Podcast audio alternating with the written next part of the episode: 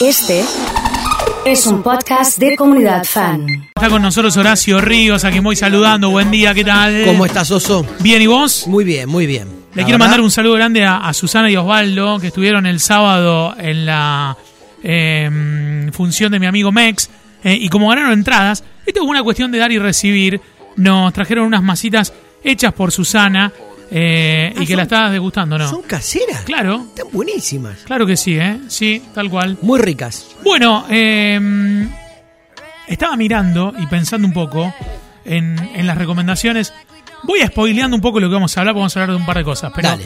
Tres toneladas, Sí. que es una serie brasilera. Sí. Vamos a hablar de Lola Palusa Exactamente. también. ¿Y me queda algo más o no? No, vamos, en realidad lo de Lola Palusa se va a dividir en lo que fue la transmisión interna, lo que nosotros vimos, los que tuvimos la posibilidad de ir uno de los días, Sí. en pantalla, Sí. y lo que vio la gente en la casa, Bien, que bien. es un poco diferente. Está bien. Básicamente, no solo por la estructura técnica de cámaras en función de lo que se iba viendo, sino también por el sonido. El que fue al, al Lola Palusa como nosotros tuvo la posibilidad de mirar en las pantallas el equivalente a una transmisión, ¿no? Exactamente. Y, y el que lo vio en casa también. Exactamente, la diferencia tenía que ver con cómo jugaban las transmisiones en función de Sí. la espalda del escenario de Sí. los músicos, que para que la gente más o menos ¿Arreglaste con Adidas o no? Porque tenés un cartel así, te miro en la pantalla, No, tenés un cartel de no, Adidas. me traje un... Mirá, mirá, mirá, ¿me mirate, lo, mirate. ¿Me lo saco? Mirá, mirá lo grande que está. Uf, Adidas así. No, No, a lo me mejor arreglamos. No, no, no, me dan nada, nada. Hay que pensar en la, en la radio televisión también. Sí, es verdad, uno tiene que venir con un vestuario adecuado. Y bueno. Acá me equivoqué, perdón. Bien, bien, no pasa No, nada. no tengo forma de sacármelo ahora, No, pensé que era ¿Me lo saco ahora? Pensé que era a propósito y que habías arreglado con Adidas. No, ojalá. Digamos que sí, digamos que sí. No, Bueno, arreglé con Adidas. Perfecto. Y me obliga a que hable de las cámaras del Lola Palusa. Bien, ¿y qué onda? Mira, la verdad que fue impresionante técnicamente lo que se vio. Voy a aclarar, voy a empezar a ir aclarando de a poco porque van a decir, eh, ¿cómo impresionante? Si yo en mi casa se escuchaba mal, la gente se enoja enseguida, ¿no? Sumate, Fran, Empiezan- sumate a, empiezan a las este ratito porque ¿no? hubo, hubo casi piñas en Exactamente. ¿o Vamos no, a, eh? vamos, ay, uh, se puso picante. Sumate, Fran se puso sumate, picante. Eh, Eh, fue una experiencia un poquito decepcionante. Ahí Eh, está. eh, más que nada en el sonido, digamos. Está. En el sonido del cantante. Miley Aparecen me los costó picantes. mucho escucharla. Babasónicos no fue la mejor experiencia que, que pude haber visto. Bien, digamos. vamos a ir aclarando a la gente cuáles son los problemas que encontró el espectador.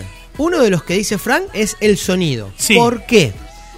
El día de Babasónicos en particular, las ráfagas de viento tenían una velocidad inusual, insólitas, inéditas. Sí. Ese viento perjudica muchísimo porque el sonido que tiene el micrófono, si bien es direccional, no es omnidireccional, re- remite a la posición del cantante al micrófono y de que no entre otro sonido que no sea el de su voz. Las ráfagas de viento y mucho más, entrando a un escenario que tiene, que es una especie de caja que tiene una puerta de entrada y de salida, generan esos famosos remolinos.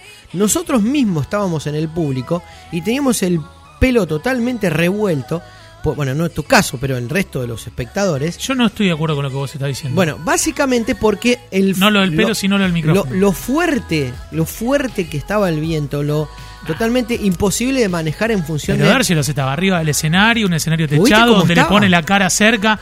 De- techado con una eh, bien, lo que parado vos en, un, estás en diciendo- una- en un lugar donde el viento Bueno, pero lo que vos estás diciendo es si este le está colgado con el micrófono apuntando No, a la nada. no, no, Esto tiene la cara no. ahí tapándolo. No, no, no, no, no, no, no era la cara. Fíjate las imágenes, eh, te voy a pasar una que una foto que yo saqué. pero- pero ¿cómo La- canta al Dárselo? borde Canta del, así, al borde o sea. del escenario, Sí. donde él está todo de- despeinado y se le vuela la, la- una especie de poncho que tenía, es inevitable que entre, que el, que el viento haga algo con ese promedio que toma el micrófono en función de lo que Ahí él lo está estamos cantando. viendo, ahí lo- ahí lo- en ¿Eh? tu cara, en tu cara, mira. Ahí, Ahí está. está. ¿ves? Eso. Ahí está. O sea, ahí, ¿qué viento le entra a dárselos? Le entra, ¿cómo no le va a entrar? Sí, oso, le entra, le entra, le entra. Lo- los promedios bajan y, y suben a partir de todo eso que pasa arriba del escenario. ¿Eso coincide, Fran, con tu experiencia? Eh, no, no. No, es más, nunca escuché el ruido de, nunca escuché el ruido del viento, o sea, no, para Pero mí No, bajaba, no, está bien lo que bajaba- dice, le- eh. bajaba, el, bajaba el sonido de la voz de él. Le es genera- lo que- lo le que genera pasa. una- Baja el promedio, promedia, el micrófono promedia,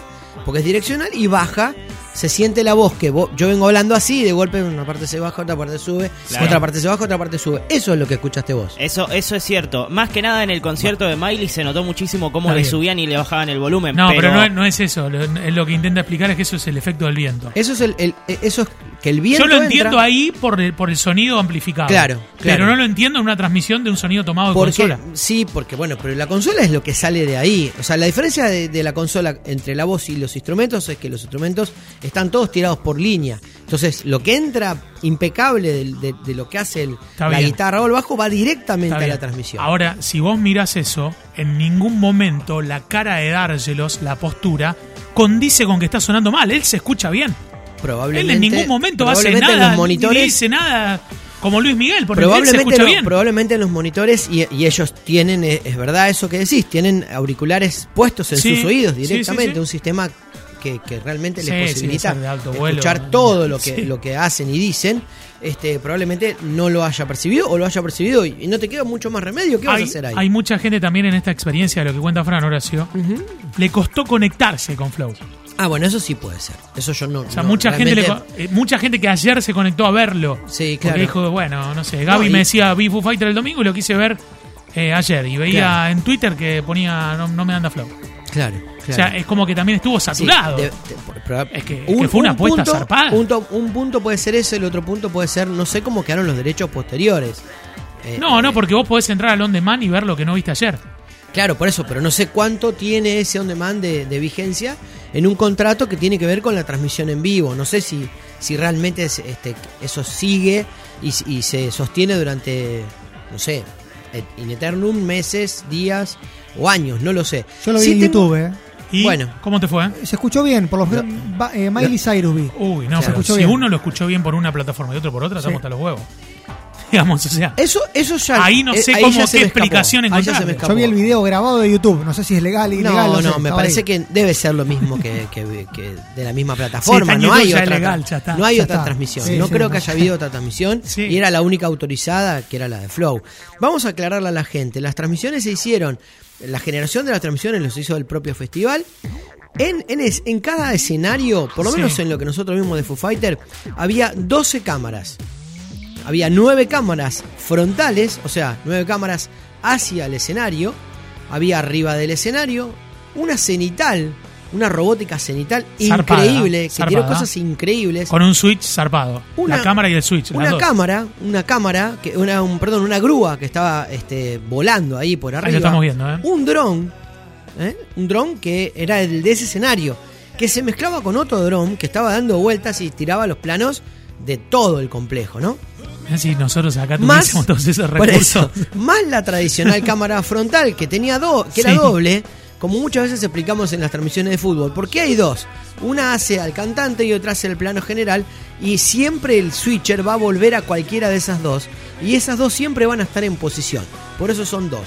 Después- Hay alguien en Twitch que dice está re bueno el buzo Horacio. Eh, Eh, pero hizo una cuenta con el celular acá, por si vos querés llamar al celular. Sí, se lo vendo. 3416, Claro. plim, plim, plim, No, mirá vos, con bueno. 16. Bueno, e- es- esas, esas cámaras en diagonal Sí. tenían un mérito increíble que nosotros enseguida nos, nos miramos entre los dos y, y- y- y em- podemos contar que fuimos juntos, ¿no? Estuvimos juntos en. Subimos fotos todos, Fuimos todo a trabajar, todo. Sí, sí, sí. Bueno, esas cámaras tenían un camarógrafo por lado tan im- impresionantemente profesionales que nunca en los cortes seguramente le preguntaron si estaban en posición. Para que la gente entienda, el switcher es un director que tiene auriculares y habla con todos los camarógrafos. Y esto, esto para que la gente lo entienda es lo que pasa en las pantallas atrás de donde toca la banda. Exactamente, que parte de eso es lo que chupa la, la televisación, ¿no? Sí. Entonces, tipo le dice, uno, listo, le pregunta, ¿no? Acá no había preguntas.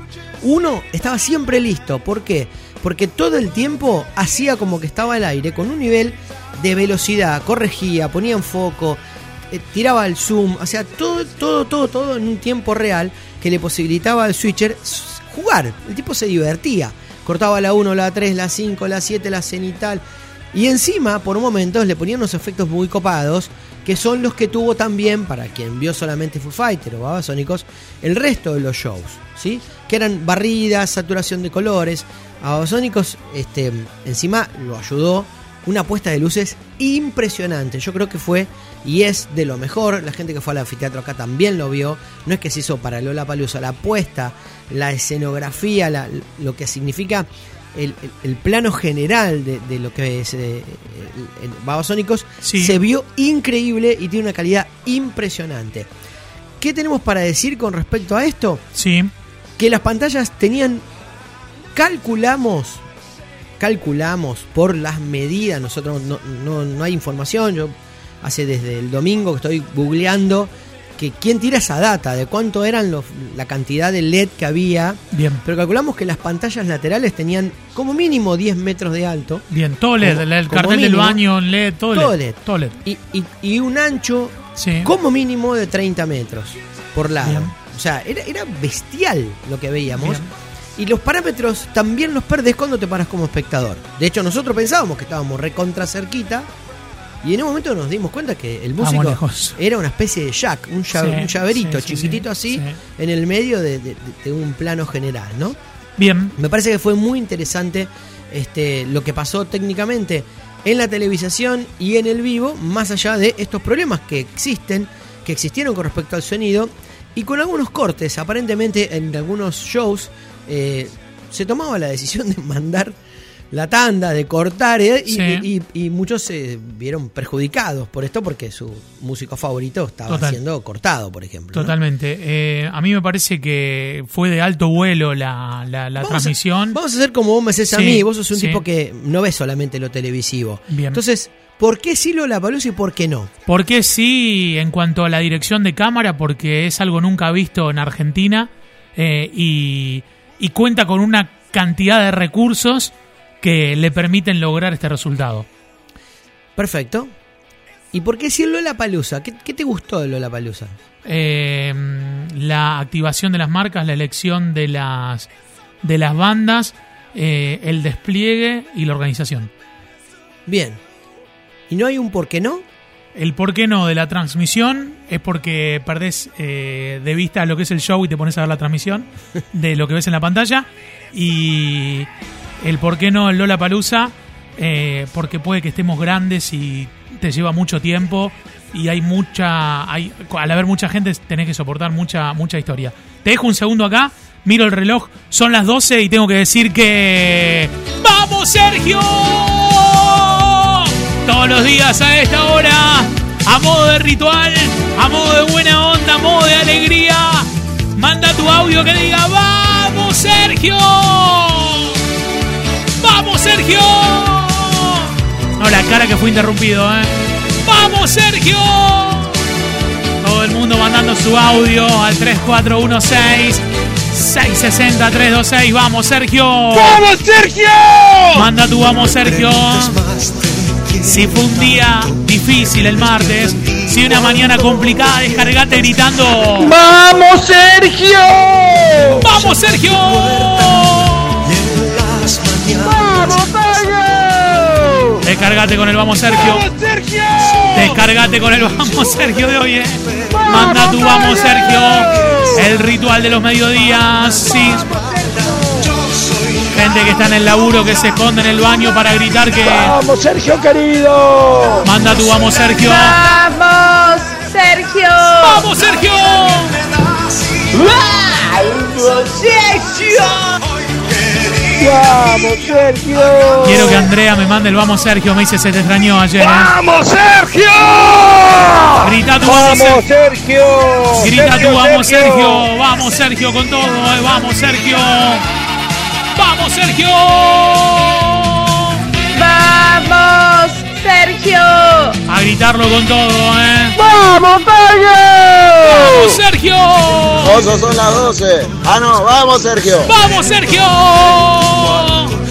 ¡Vamos, Sergio! gritando el vamos Sergio, eh. con todo, eh, vamos Romy, vamos, vamos, vamos, vamos, ¡Vamos, Sergio!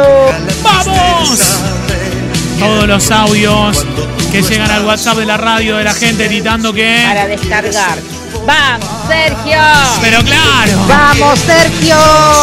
manda tu vamos Sergio, eh. ¡Vamos, Sergio! Manda tu vamos Sergio, eh, sí.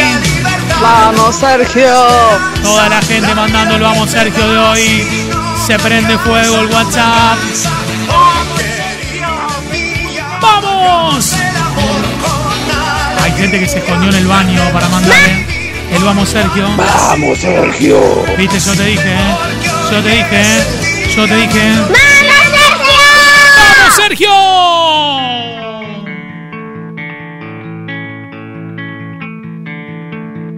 One of these days, the ground will drop out from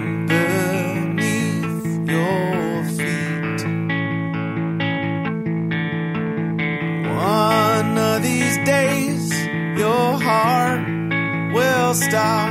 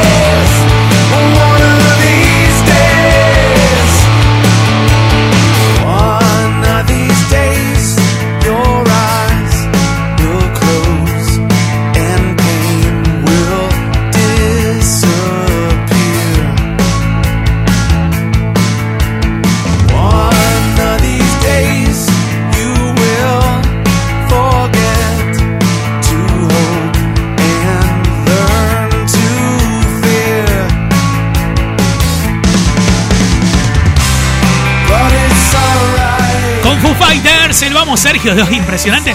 Me quedaron un montón de audios eh, de gente gritando vamos Sergio, ¿eh? sí. Vamos, Sergio. Vamos, Sergio. Sí, hizo un remix Alejandra, ¿eh? sí. Impresionante, ¿eh? eh mirá lo que dice Romina, que bueno, ustedes que están todo el tiempo trabajando con sonido se dan cuenta de eso. Para mí verlo en la tele fue la posibilidad perfecta, por lo menos sentirme un poquito ahí, ¿eh? Claro, claro, estuvo ahí, claro. Está bueno eso que dice Romy, ¿eh? Los que estaban ahí, uno recién me escribió por qué se escuchaba el sonido de los escenarios que están programados para que estén separados y no se escuchen. Bueno, sí, ahí sí el viento tenía y tuvo muchísimo que ver. Pasó con Foo Fighter en un momento determinado, en uno de los silencios Sí. del cantante, entraba el sonido de otro De Elegante. de Elegante del otro escenario, del otro sí. escenario, que sorpresivamente fue reprogramado. No quedó Sí. muy claro, pero precisamente Elegante no tenía Se que convivir Se cortó el pelo antes de entrar. O sea, hizo Claro. barbería antes de entrar y Sí, entró. sí, lo que pasa es que antes de entrar, eh, eh, está perfecto, pero en la pantalla, digo para los que para los Sí. que no saben, en las pantallas se empezó a informar que se reprogramaba el horario de elegante, pero que increíblemente media hora coincidía con Foo Fighter. No sé qué pasó ahí, no era y no estaba previsto eso, pero Bien. sí se cambió Bien. a último momento. Te quiero ¿no? mostrar la nueva imagen de Comunidad Fan. Estamos mostrando la, la nueva imagen y ahí estamos construyendo ¡Epa! el estudio. Mira, el móvil en vivo en este momento. ¡Epa, Eh, epa! métanse en Twitch. Ese es el estudio nuevo que se está haciendo. Ahí estamos viendo a los albañiles, gente trabajando. Eh, ese es el estudio nuevo de Comunidad Fan. Eh, ya empezaron las obras. Eh, están desmantelando todo. Es, alucinante, claro, es alucinante que ves Esto esto. es ahora, ¿eh? Claro, por Ahora. eso, pero después cuando vayas viendo la evolución, Sí. te tenés que acordar que esto estaba así, Sí, ¿eh? sí, Que totalmente. estaba eh. todo roto. Nos era- faltó hacer una. Ahí estamos viendo la gente de arquitectura trabajando, claro. hablando, todos. Eh, ¿Qué te parece? Em, Impresionante. Me hace acordar a una de las series este, de estreno, ¿no? Ahora, la- las que se estrenaron. Claro, hacer hace esto no, implica que estemos haciendo un boquete o alguna situación de construcción. Hay que explicar eso a la gente Claro, porque después claro. de lo que está pasando con las series Sí. que se estrenan, Sí. se estrenó tres toneladas, una serie Bien. brasilera que es una Te ponen se- Armandinho de fondo por Brasil, mirá. docu- se pone docu serie sería ahora la definición. muy formato, ¿eh? ¿Eh? Un formato, Formato de muy- escuchá, abunda. tres tres capítulos Sí, sí. de una hora, Sí. una maratón con café con leche con media luna un sábado a la mañana o le metes a la noche pizza y le das hasta que termine. Hasta que te comes las ocho Hasta- porciones de pizza. Ya está, terminaste eso con el porrón y te vas a dormir. Sí. ¿Qué muestra esta serie? Un hecho real, por eso es un- una docuserie, Sí. pero que tiene momentos de altísima calidad de ficcionado. O sea, Ajá. se recrean situaciones en la ficción que las recomiendo altamente. Tiene una calidad la serie impresionante y retrata ni más ni menos que el robo de 160 millones de reales, que precisamente se llama 3 toneladas, porque pesaban o pesarían esos billetes 3 toneladas y media. O sea, por un túnel de 80 metros se accedió al Banco Central en Fortaleza, los ladrones accedieron, Sí. se sacaron y La se robaron tres toneladas y media de billete y se lo, Lo pesaron, llevaron. lo pesaron. Claro, eso es lo que informa después el banco, porque ¿por qué son y, y esos quedó una parte adentro, ¿no? También Claro, en el túnel. Sí, sí, y otra parte, fueron perdiendo una parte en el túnel. Sí. Y la otra parte, Oso, es lo, lo interesante. Los ladrones elegían los billetes, ni más ni menos que porque los que no estaban todavía en circulación tenían número de series correlativos y ellos sabían que a partir del uso de esos billetes los podían localizar. O sea, fue impecable la lección, el trabajo, un túnel que se recrea en la docuficción de, que, que hace la, productora. Y es imposible, vos te pones a pensar cómo pudieron haber hecho ese laburo y sacado la plata de ahí, porque además tenía a una cantidad de distancia determinada luces, ¿sí? Cuando se recrea, ¿qué hizo la policía cuando llegó? Miraba el túnel con desconfianza, puede tener bombas, puede tener dinamita. ¿Sabes qué hizo un policía? Se metió, le dijo yo vuelvo. Durante una hora gateó adentro de ese túnel, perfectamente iluminado, corriendo restos de billetes o billetes o fajos de billetes, que fueron los que no pudieron sacar, aguas minerales, de- descartes de aguas minerales. Se ve Sí. que esa estructura era la que necesitaban ellos para este, generar toda esta cantidad de tiempo que estaban adentro. Pero bueno, no voy a espolear más, simplemente voy a decir que es una muy buena realización. A quien le gusta la- las series de, de robos, Sí. de, de planes ingeniosos, de cálculos increíblemente acertados de cómo hacer esto que parece imposible y parece de ficción, en una realidad que tiene muy buenos testimonios. Periodísticamente es impecable el laburo, con testigos en todos los niveles, ¿eh? En todos los Bien. niveles. Altamente recomendable y no hay un por qué no. Bien, eh, Horacio Ríos ha estado con nosotros hasta el próximo martes. Nos ¿eh? vemos, eso. Escuchamos a Sebastián Yatra, señoras y señores. A meterle pilas, ¿eh? Rayo de luz.